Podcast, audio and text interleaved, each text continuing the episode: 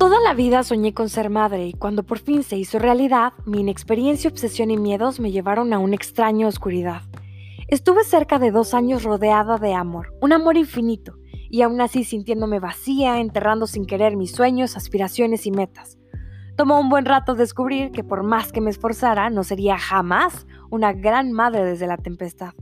Así que empecé a reconstruirme, Parece que la vida se empeña en recordarnos que la única oportunidad para hacer lo que deseamos es hoy. Yo soy Silvia Real, podcaster, escritora, creadora escénica y mamá de Paula Regina. Acompáñame en esta aventura para redescubrirnos, reinventarnos, reconocernos y enamorarnos de la persona en el espejo. Vamos a convertirnos juntas en la persona que siempre deseamos ser. Vamos a amarnos, porque después de ser madres, la vida continúa.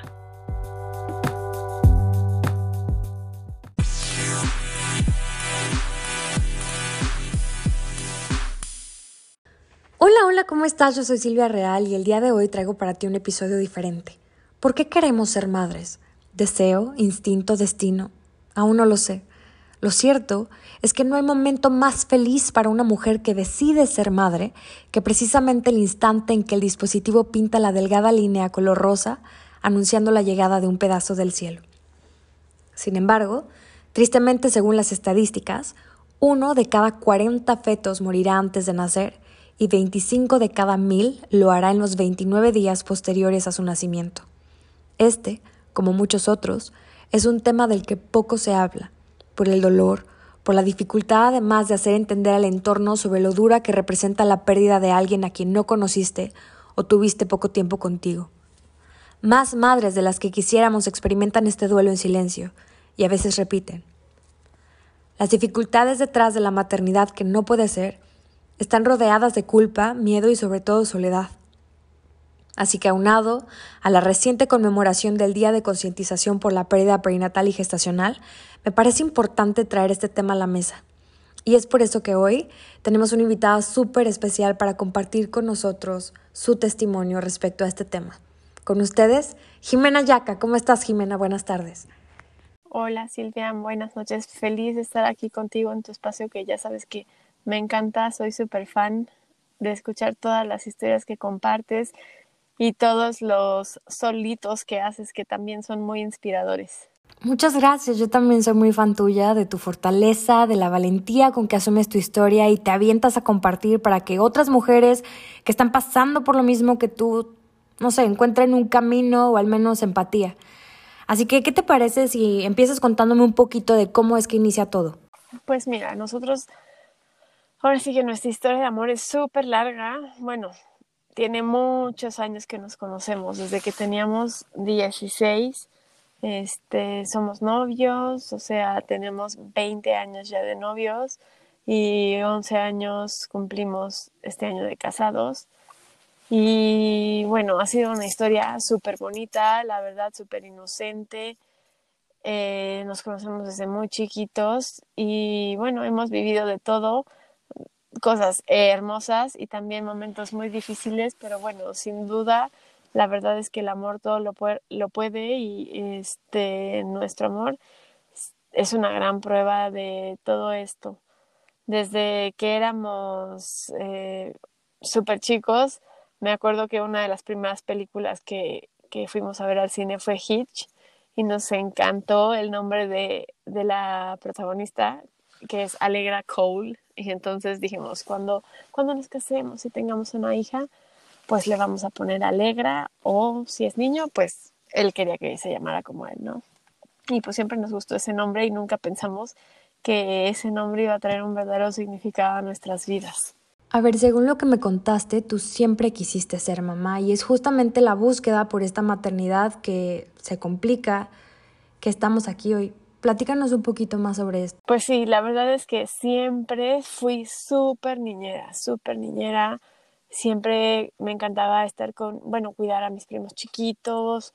Este, no fui mucho de cambiar pañales, pero sí jugar con todos los niños. Este, me encantaba, siempre, siempre fui súper niñera y pues en el 2013 me acuerdo que fue un año que dijimos, bueno, ya viajamos, ya hicimos muchas cosas que queríamos y que decíamos que teníamos pendiente y empezando el año dijimos, es hora de convertirnos en papás.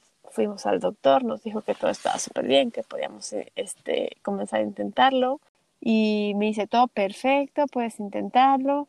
Y enseguida tengo mi primer positivo, ¿no? Me, me embarazo a la primera. Me invade la emoción, le contamos obviamente a toda la familia.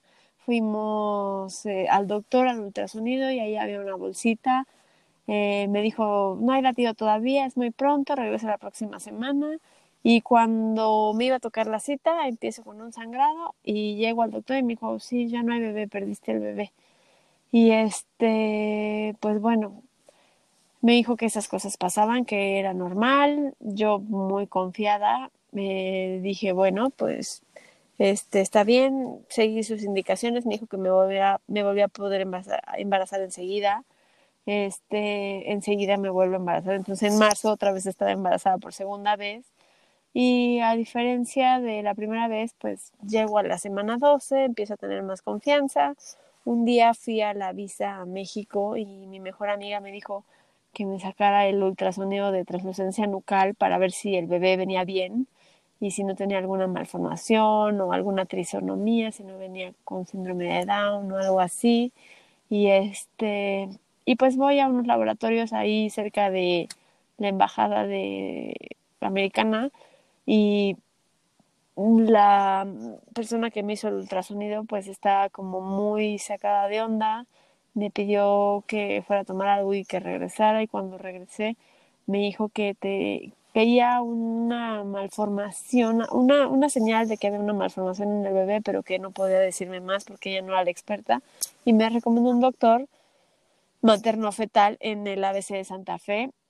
Fui con él, me realizó los estudios correspondientes y me dijo que sí, que mi bebé tenía una malformación, una incompatibilidad con la vida y que lo mejor sería realizar una terminación médica para proteger mi vida y porque su mejor pronóstico era, o sea, él creía que no iba a, durar el embarazo, me dijo, pero eh, si llegara a al nacer tu bebé va a morir, ¿no? Entonces, yo, bueno, fue una decisión pues terrible la que tuve que tomar, pero pues pensé que era lo mejor tanto para mí como para el bebé, ¿no? Porque me vienen obviamente ahí muchas culpas de cómo voy a, abortar a mi bebé tan deseado, este, cómo voy a, a, confiar en un aparato y si se equivocaron y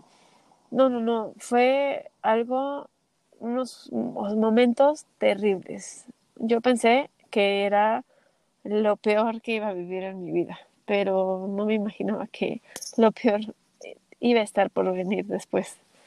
Yo creo que es bien dura esta parte en la que además de la pérdida pronosticada de un hijo deseado, se te hace responsable de elegir sobre su vida o su muerte. Digo, entiendo completamente este sentido de carga, de culpabilidad en torno a una decisión tomada para salvarte la vida y para no prorrogar el sufrimiento de un bebé al que lógicamente amas, sumado a ser una decisión que se debe tomar en caliente porque si te pasas de las semanas para hacerlo se vuelve un tema pues ya legal, ¿no? Sí, sí, obviamente los doctores, bueno, el doctor que me llevaba me empezó a decir que este, porque mi esposo muy preocupado, porque yo creo que hasta, no sé, no sé ni siquiera por qué sabíamos eso, pero estaba como muy sonado que hasta ciertas semanas este, se permitía el aborto legal, porque si no ya después era ilegal y este y entonces como que entre eso y, y las emociones y qué hacemos fue algo muy difícil, un momento muy difícil.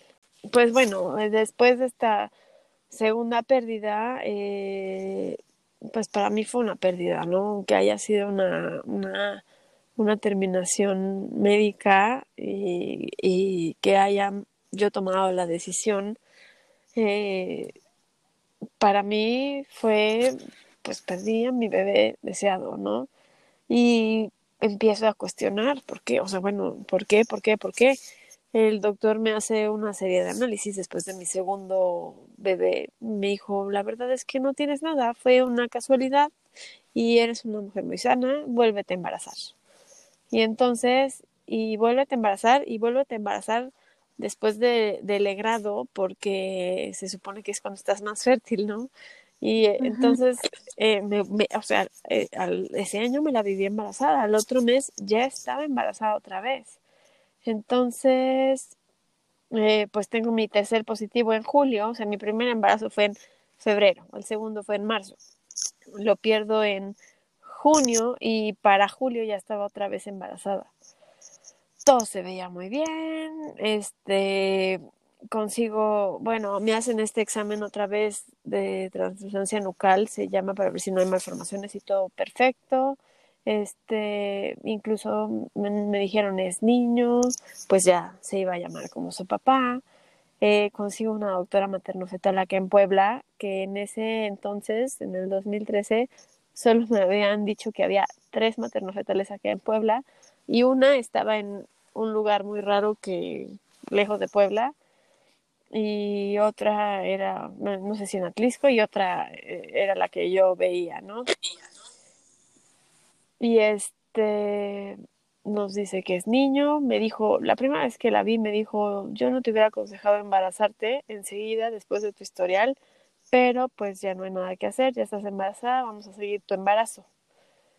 Y para cuando iba a cumplir 20 semanas me dijo, vente a tu ultrasonido estructural, ahí te revisan que el bebé tenga todos los deditos, que su corazón esté perfecto, que su cerebro esté bien, estómago funcionando, etcétera, ¿no?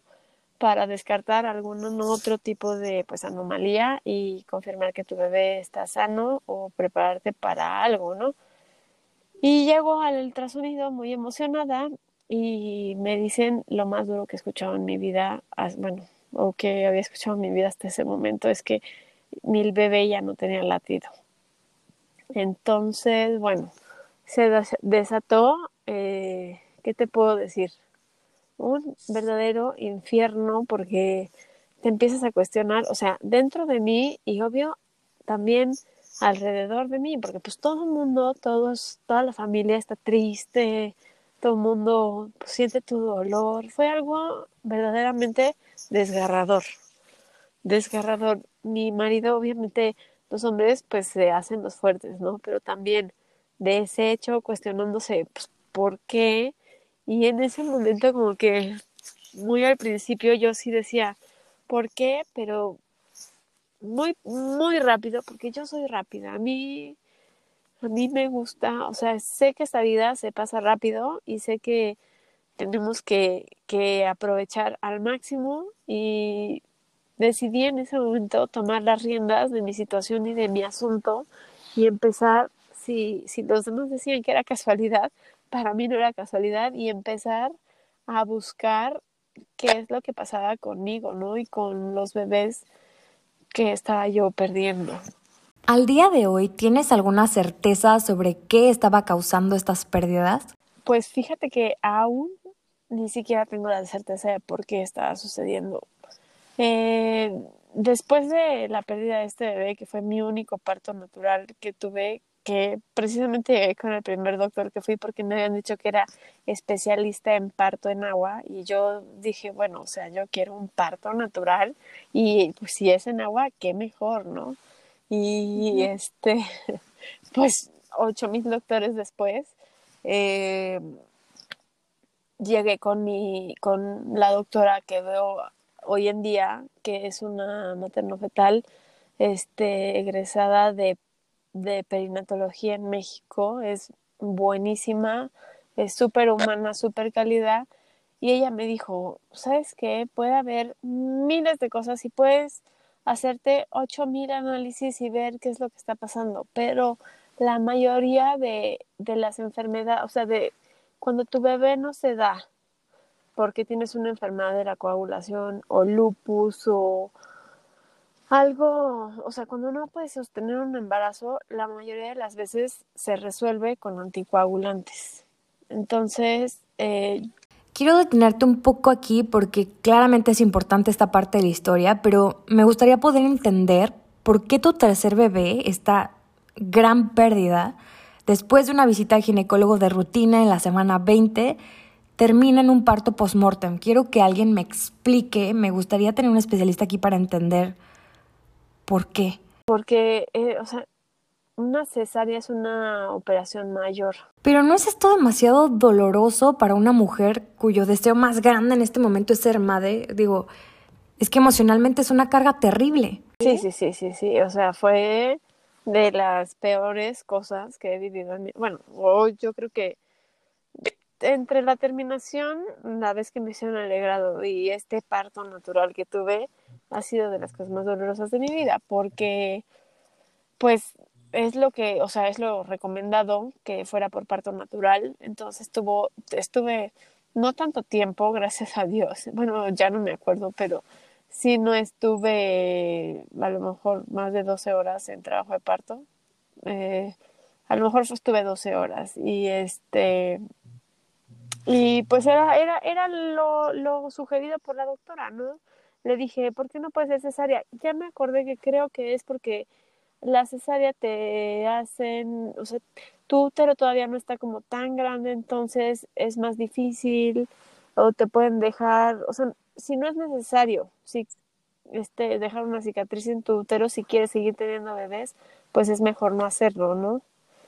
Entonces, pues me sugieren esto, pero sí, sí, este parte fue eh, terrible. Además, la doctora que en ese momento veía era otra doctora que terminé, ya, ya no, o sea, ya no seguí con ella después, eh, pero no tuvo mucha humanidad en ese momento. Justo eso te iba a decir. ¿Cuánto hay de violencia obstétrica en hacer a una madre parir a un bebé muerto, inducirle a un parto doloroso, con epidural o no, con todo el peso emocional de saber que el corazón de ese bebé al que tanto deseabas ya no late? ¿Cómo una mamá se prepara para recibir a ese bebito sabiendo que te tienes que despedir de él y que se lo van a llevar? Sí, sí, sí, no, o que o te dicen, ¿no? Este, te dan a escoger qué hacer porque pueden estudiarlo, este, puedes, no, tampoco te dan grandes opciones. Yo creo que, sabes que, que sí debería de haber más, más terapeutas, más eh, ¿cómo se llama? Los doctores estos que ven, ay, se me fue ahorita la Tanatólogos. Ajá, como un tanatólogo, cuando, cuando vives este tipo de experiencias, sería ideal tener un tanatólogo este, acompañándote, porque son experiencias muy duras que te marcan durísimo y sin duda después de esto que viví, lo mejor que pude tener fue una terapeuta.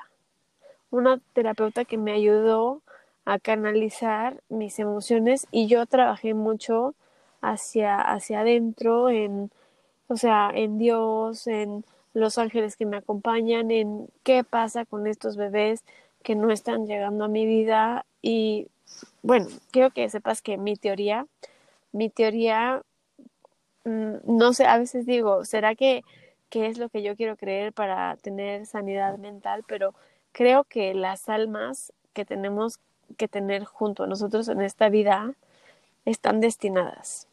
Y a veces llegan en un cuerpo y a veces llegan en otro cuerpo y a veces quieren llegar y quieren llegar y no es su momento. Entonces, a mí me gusta creer que estos bebés sí al final de cuentas van a llegar a mí o ya han llegado a mí.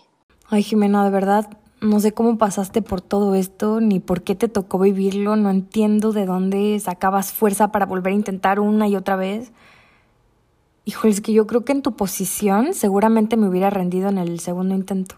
Es demasiado para mí. Sí, no, bueno, yo ya estaba investigando sobre este eh, la maternidad subrogada, sobre adopción, sobre muchas vías en las que uno se puede convertir hoy en día en mamá, ¿no? Y pues si no es porque leí, pues, de verdad, me encontré con un gran libro que se llama Is Your Body Baby Friendly de Alan Beer Y de ahí di con un doctor que se llama Jeffrey Braverman de Nueva York, que habla sobre inmunología de la reproducción. Eh, no fui con eh, Alan Beer, me parece que ya falleció, y, y recientemente el año pasado Jeffrey Braverman también. Y, pero ellos verdaderamente hicieron un trabajo increíble en cuanto a toda toda esta, bueno, para todas estas mujeres que no podemos mantener un embarazo, incluso hay mujeres que no se pueden ni siquiera llegar a embarazar por ese tipo de problemas, pero hay, no sabes, cantidad de, de tratamientos para poder lograrlo, este, como te inyectan anticuerpos de otras personas para que tu cuerpo no rechace el bebé, este, los anticoagulantes, los esteroides, es algo a veces hasta súper violento con, para nosotras las mamás, pero pues sí es la verdad, bueno, tú que eres mamá, sabes el instinto que uno puede llegar a tener en esta en la, en la maternidad y yo te puedo decir que en la búsqueda de la maternidad desde ahí o desde antes tenemos un instinto impresionante. Ay, es que me puedo imaginar el dolor y el desgaste emocional de estar pensando que tu cuerpo no está haciendo lo que se supone que por naturaleza debería hacer. Eso claramente hace a una mujer sentirse culpable. O sea, que inmediatamente viene este pensamiento de soy yo, porque yo sí me embarazo, entonces no es él, entonces que tengo mal yo. O sea, aparte de todo lo que está sucediendo alrededor, aparte de este, esta maternidad que no se está logrando, viene esta culpa y este preguntarte yo, yo soy, yo soy, algo está mal en mí, ¿qué hay mal en mí? Es, es un gran ciclo, un gran conflicto emocional que no sé para dónde va. Estuvo súper chistoso porque cuando, cuando tengo mi, bueno, cuando me embarazo por cuarta vez después de esta pérdida tan dura, después de mi primer y único parto natural, este, Voy a la ABC de, perdón, voy al Ángeles de Interlomas, un hospital de judíos, me parece, y son súper machistas. Entonces, este, lo primero que me dice el doctor, a ver, que aquí somos muy diferentes y somos muy fregones y no vas a encontrar algo mejor que esto. Y me dijo, y la, la mayoría de las veces la culpa o sea, no la culpa, pero la, el hombre es el que tiene el problema y no es revisado.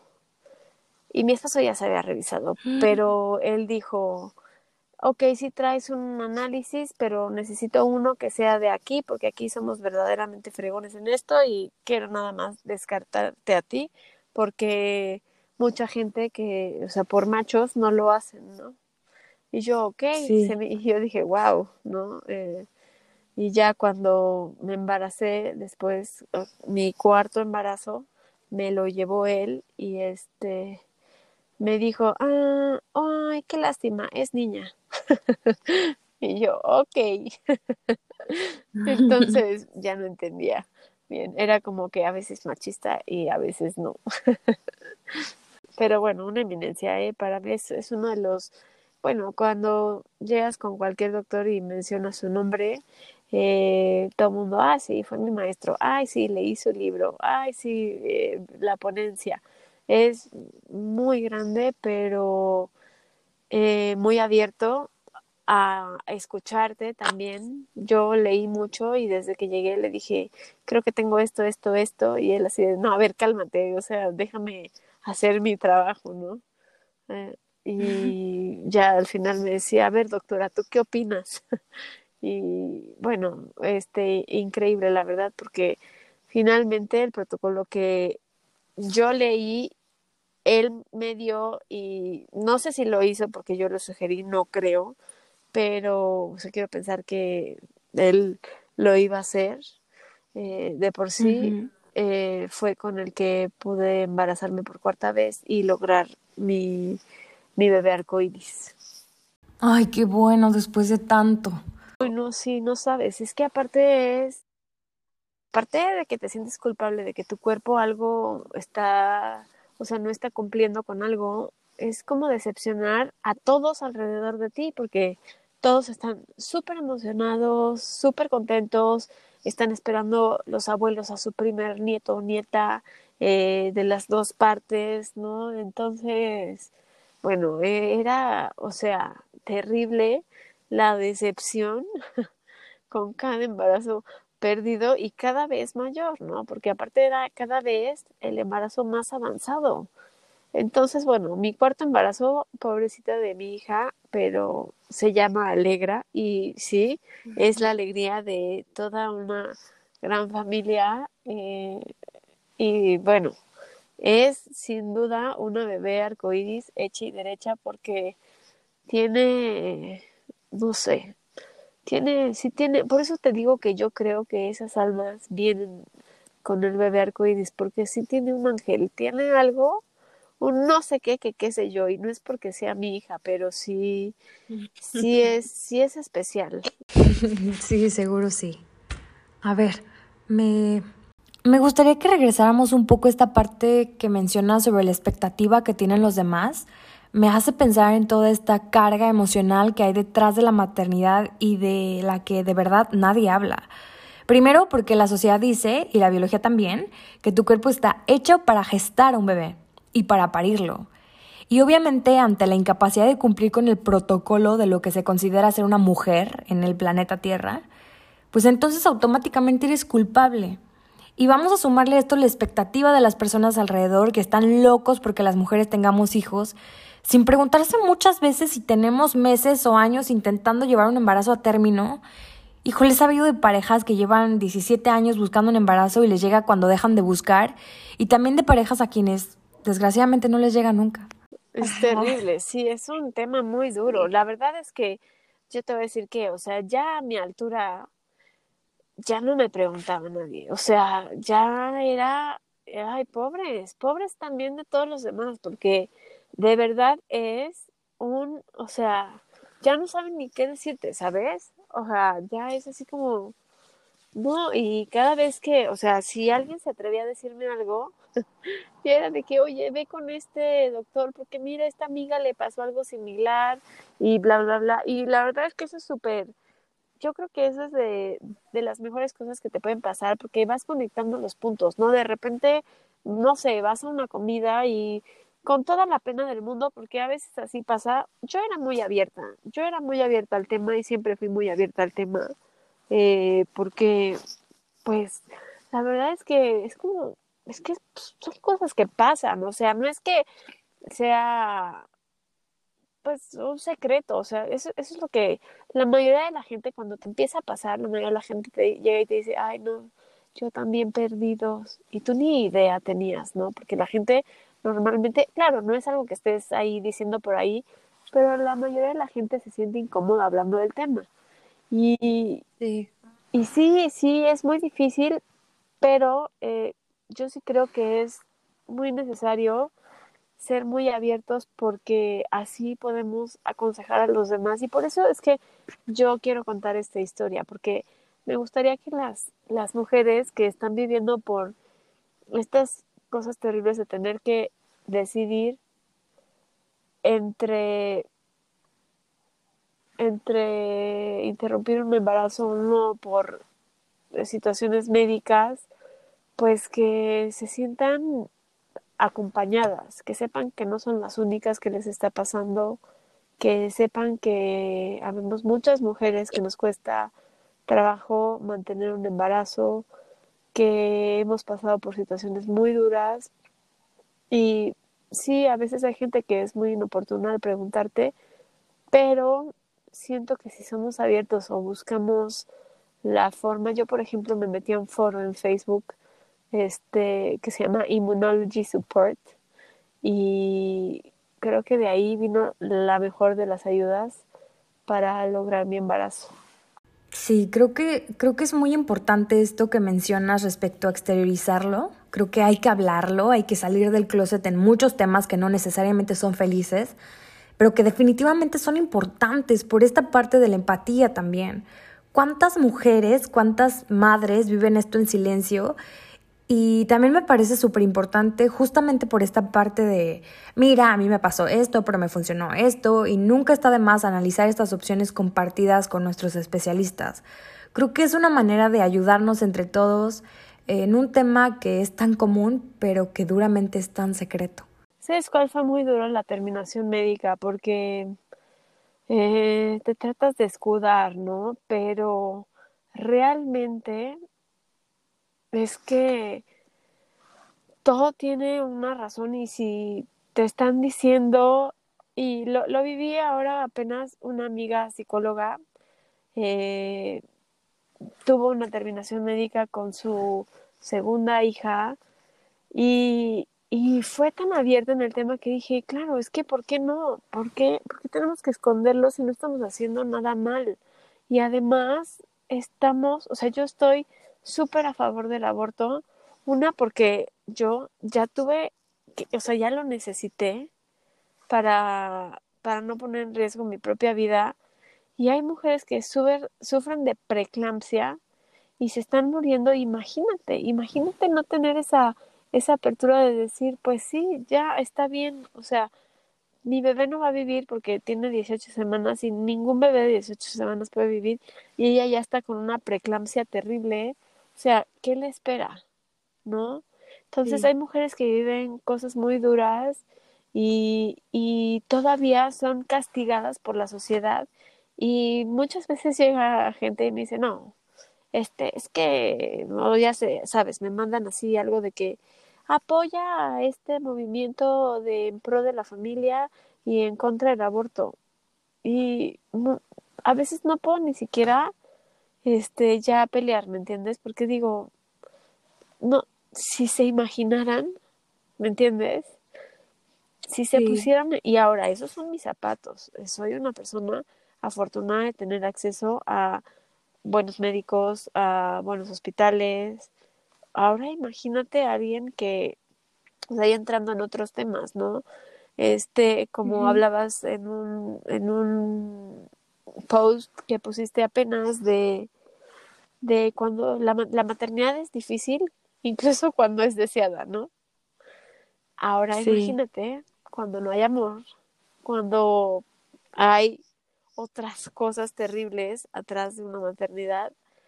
Eh, híjole, qué difícil este meter la cuchara y decir nadie debe de abortar en esta vida, ¿no? Sí, sobre todo en estos casos que tienen repercusiones médicas. ¿Cómo prolongo la vida de alguien a quien amo solamente por tenerlo aquí conmigo? O sea, va a venir el mundo a sufrir en una vida de hospitalizaciones y jeringas. Me parece un acto egoísta, cruel. Creo que ya lo dije, pero hasta creo que es injusto. ¿Cómo lo traigo al mundo así? Y además, las implicaciones, digo, perdón, pero hay que decirlo, las implicaciones económicas de nacer, de traer un hijo enfermo, nuevamente, la carga emocional sobre la cual nadie más se hace responsable, solamente la propia familia, la mamá y el papá que tienen que enfrentarlo, e incluso hay casos súper duros de mujeres que lo tienen que hacer solas porque su marido se va. Entonces sí, creo que son temas que hay que poner sobre la mesa porque desgraciadamente nos cuesta mucho trabajo hacer ejercicios de empatía y reconocer que cada uno vive circunstancias diversas. Sí, sí, sí, es un camino súper duro, la verdad, como para todavía ser este criticado. No, no sabes con lo que te encuentras. O sea, yo fui con genetistas, inmunólogos, hematólogos, alergólogos, especialistas en reproducción, ginecólogos que no deberían ser ginecólogos, o sea, no sabes lo que me dijeron, o sea, alguna vez llegué hasta con un doctor que me dijo, pues mijita, lo que Dios diga, o sea, ¿cómo lo que Dios diga? Si eres doctor, o sea, lo que Dios diga, estoy yo en mi casa rezando por lo que pase lo que Dios quiera, ¿no? Pero vengo a, o sea, recurro a Él para que me dé una opción, para que me trate, para que no, no para que me diga que lo que Dios diga. No, no, no. No sabes, de verdad, fue algo tremendo y bueno, sí, la, la terapeuta sin duda fue de las mejores este me, me, me, lo, me lo sugirió la, la misma doctora materno-fetal, me dijo, tienes que ir a terapia y tienes que ir con una genetista y tienes que ir con un alergólogo, porque soy una persona que todo me da alergia. Y este, y bueno, eso fue uno de sus grandes aciertos. Sin duda es que los puntos, o todo se va acomodando de alguna forma. Y creo que lo importante también es no darte por vencida y encontrar un círculo de apoyo de, en donde puedas, en Facebook, en tu familia, en la terapia, en donde puedas que te sostenga, porque son tiempos muy turbulentos, muy difíciles. Ay, me imagino, y de verdad que me parece súper admirable cómo superaste cada uno de estos retos, cómo también tu matrimonio sobrevive a esto, porque sí me imagino el nivel de conflicto y tensión que debe haber pues ante tales circunstancias. Sí, eso, esa parte es muy, muy dura. La verdad es que eh, mi esposo es súper apoyador, súper entrón. Él lo único que quería es que yo estuviera feliz, porque por, e, en, él no estaba esa ese que te hierve la sangre por ser madre, pues a él no le hervía la sangre, ¿no? y este, y él, lo único que estaba preocupado es que no me fuera yo a quedar en un, en un legrado o en un, en la, en, en, un, en un parto, en, en, no sé, en una situación de las que estamos viviendo. Él siempre es, ¿estás bien? Este, no te duele, ¿qué te doy? ¿Qué te hago? Es, es como muy difícil para ellos y es bien duro, la verdad, porque también pobres hombres, porque viven este un duelo de algo que, que es intangible para ellos. No sé cómo explicarlo. Es, es hasta cuando tienen un bebé, es como que verdaderamente hasta que se lo ponen en los brazos dicen, wow, ¿no? Pero este, no hay esa conexión como nosotros las mamás que vienen en la panza y, y sientes sus patadas y, todo eso, eh, pues ellos no, y entonces era muy difícil que nos entendiéramos los dos. Yo quería que él llorara y él quería que yo ya no llorara, entonces era, era difícil, ¿no? Pero bueno, la verdad es que siempre terminamos poniéndonos de acuerdo. Él quería que yo fuera feliz, yo quería tener un bebé y pues nos dedicamos a, a eso, ¿no? A, a, a, buscar nuestra felicidad, él apoyándome en, en buscar lo, lo, mejor, los mejores médicos eh, o, y yo pues eh, investigando, investigando, investigando hasta que hasta que di con el doctor que, que me llevó al, o sea, me apoyó en lo que yo ya había decidido, yo ya lo había leído y yo dije, esto va por aquí y tiene que ser. Y bueno, pues después de más de 300 aspirinas baby que me tomé y 220 o más inyecciones que me puse diario de anticoagulantes en la panza, pues finalmente llegó mi hija, ¿no? Y, y no hay más, bueno, hay más satisfacción hoy por hoy que ya el protocolo lo seguimos dos veces, ahora tenemos dos bebés hermosas. Eh, bueno, ya no son tan bebés, ya tienen cinco y tres. y hoy, luego digo, se me antoja tener otro bebé, sí, pero la verdad es que pensamos mucho también en el riesgo que conlleva, pues tantas inyecciones y tantas cosas, ¿no? Sí, no, está cañón, ¿y para qué ponerse en riesgo? Eh, en este momento me gustaría hacer un resumen de conciencia. Me parece bien importante mencionar que tenemos muchísimo trabajo que hacer en cuanto a sensibilizarnos como sociedad para encontrar una manera de ponerle un alto a la violencia obstétrica que es tan frecuente y normalizada porque, como dijiste tú, tal cual, los doctores son fríos, o sea, esto no puede seguir pasando. Se me hace durísimo que ya con conocimiento de causa, sabiendo que bebé ya no venía bien, que no estaba vivo, se te haya hecho un parto en un hospital, espero que no en el ala de maternidad cómo sacamos a una mamá de la sala de maternidad sin su bebé junto a otras mamás que celebran la vida de los suyos. Creo que estos son actos inhumanos que merecen muchísimo nuestra atención. O sea, pasa un chorro, o sea, no, no recuerdo ahorita la cifra exacta, pero creo que es uno en cuatro. Este, y lo que me pasó a mí es uno en diez, o sea, sí es más grueso porque son recurrentes, pero bueno, mucha gente tiene eh, estas experiencias en donde sí vas al hospital, sí te ponen en la parte de maternidad y sales sin bebé y en la sala de espera están, bueno, me tocó en mi, saliendo de mi segundo legrado, me tocó que estaban, eh, fue en el ABC de Santa Fe, entonces había muchos judíos. Y salía, salía yo y de repente este, salía otra señora o, salió el doctor a decirles que era el bebé que había nacido, la señora que estaba dentro. Y salía y les decía, es niño y todos, es niño. Y wow, abrazándose así, Victoria y yo así de, bueno, ya, vámonos de aquí, por favor.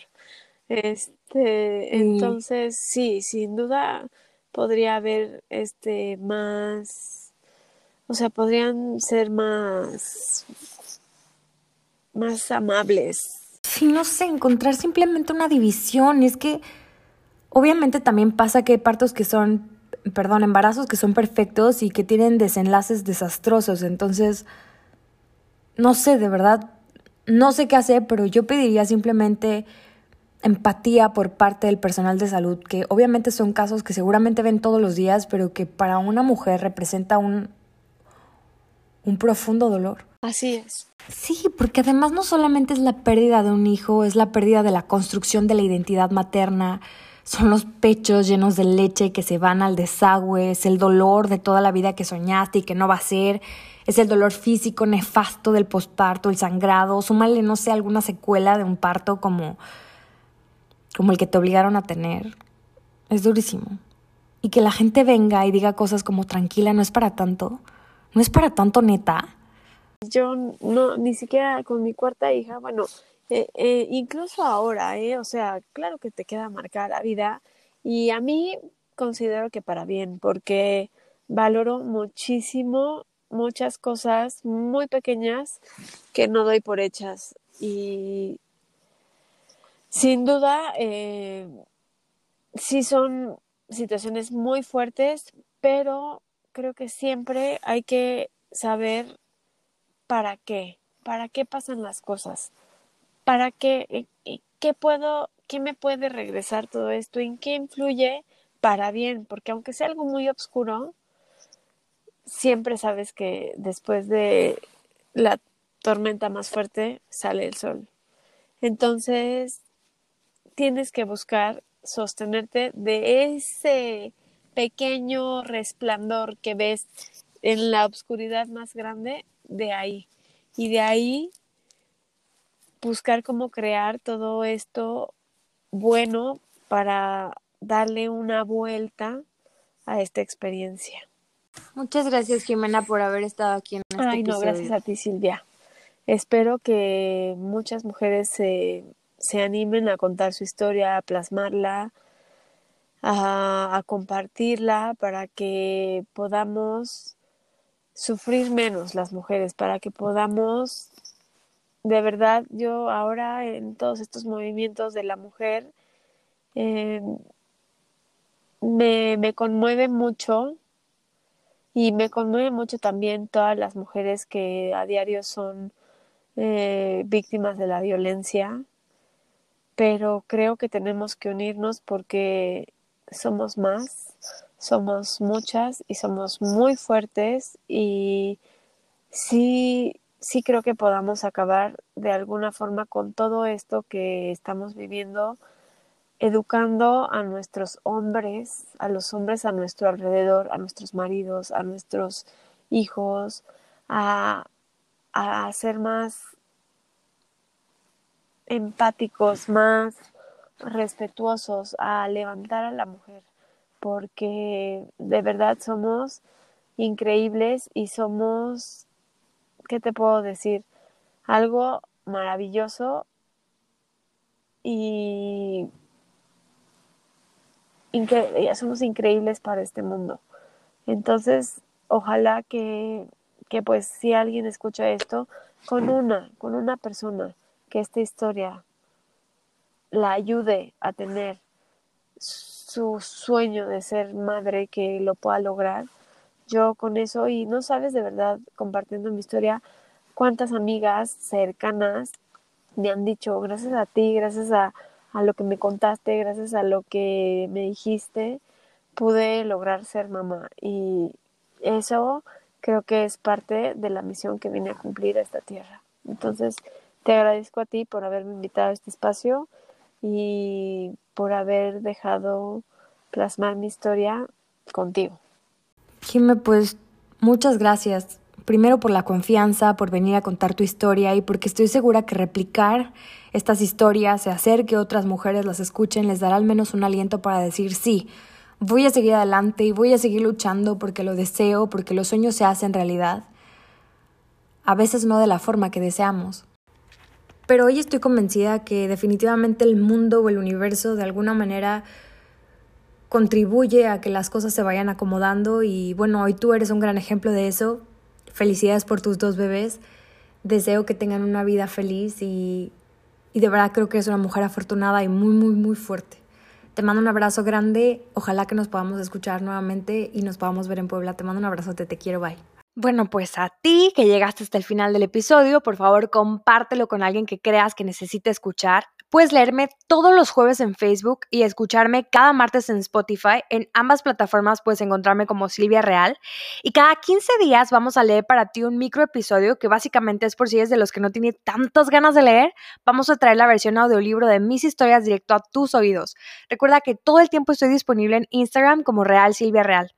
Cuéntame tu historia, mándame una duda para investigarla, mándame un anónimo, sugiere un especialista, denuncia a una mamá exitosa, quéjate o colabora conmigo. Solo envíame un email a hola.lavidacontinua.gmail.com. Que tengas una vida fabulosa. Recuerda que a pesar de todo, la vida continúa. Abrazo, Silvia Real. Bye bye.